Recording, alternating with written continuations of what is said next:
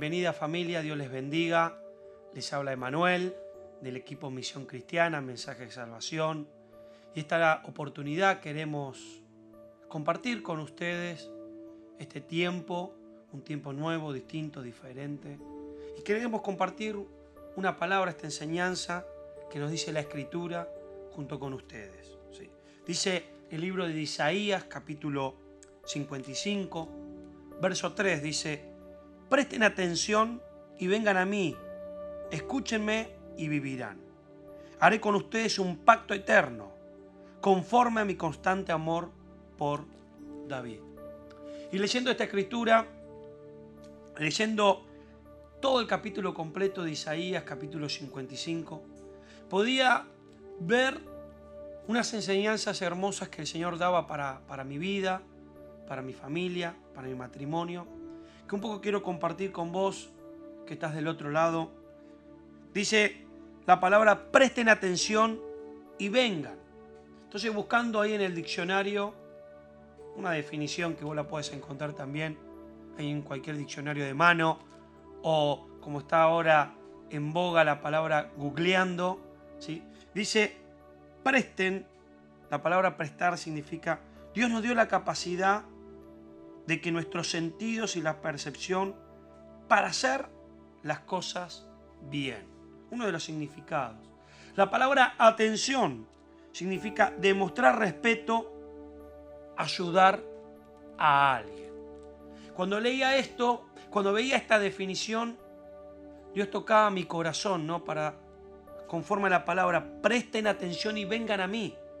O sea, Dios nos dio la capacidad de que nuestro sentido, nuestra percepción, ¿para qué? Para poder ayudar a otros, para poder demostrar respeto a la palabra de Dios, para poder demostrar respeto lo que Dios nos dice en su palabra, en su escritura para nuestra vida, para nuestra casa, para nuestro matrimonio, para nuestra relación con nuestros hijos, para la relación con nuestros vecinos, para tratar con aquellos que quizás están con problemas, con dolor, con sufrimiento.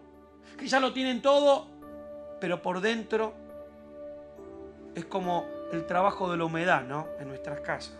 Tal vez vemos la pared, está hermosa, pero por dentro esa pared está trabajando, esa gota, esa humedad, hasta que en un momento sale y sale a la luz. Dice la escritura en Hebreos, capítulo 2, dice, por eso es necesario que prestemos más atención a lo que hemos oído no sea que perdamos el rumbo.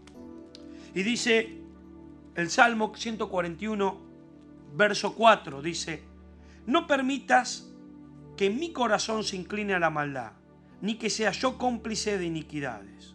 No me dejes participar de banquetes en compañía de malhechores.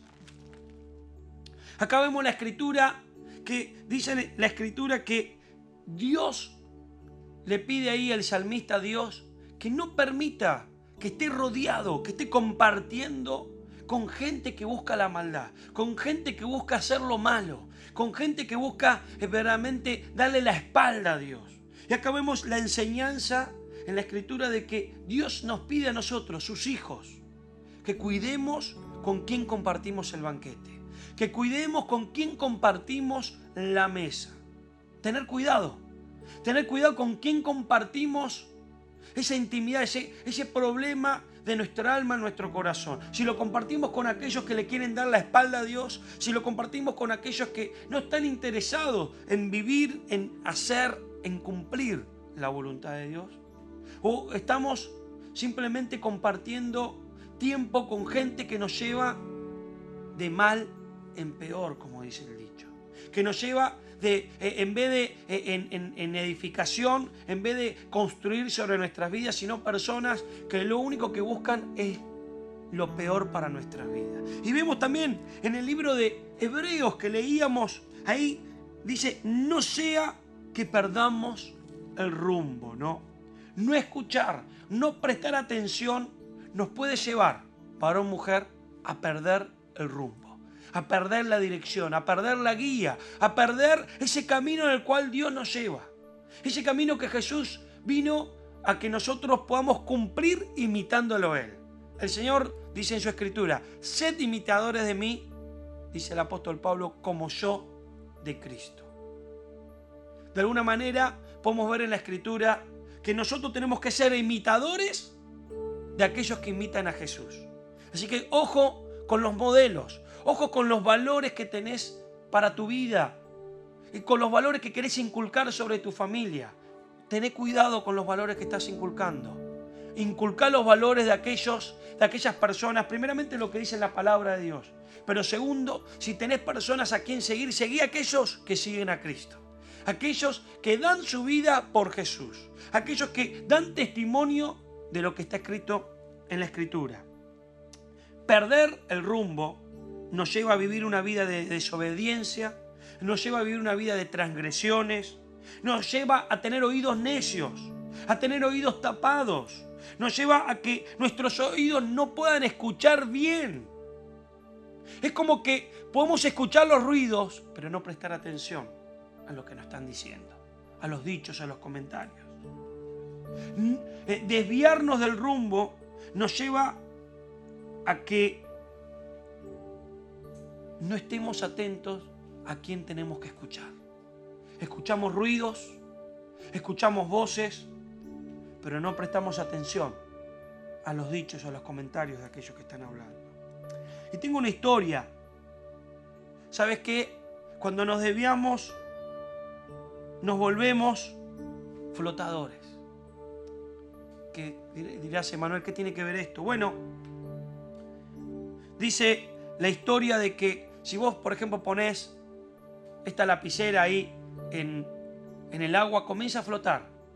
Cuando no hay vida, cuando no hay movimiento, cuando hay inercia, es cuando comienza a flotar.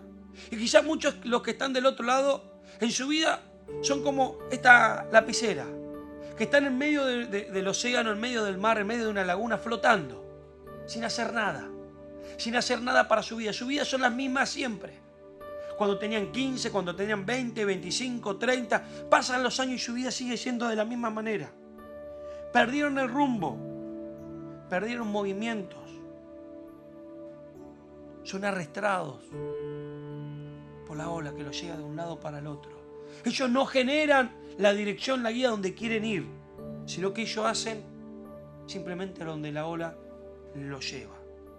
Este es el día, esta es la hora de que dejes de ser eh, eh, un objeto que flota y que seas un generador que sea una persona que prestes atención, que escuche la voz de Dios y que hagas lo que Él te mande hacer. Que construyas un camino para tu vida, para tu familia, que construyas un legado, un legado de fe como el legado de Abraham, Abraham, el padre de nuestra fe. Abraham construyó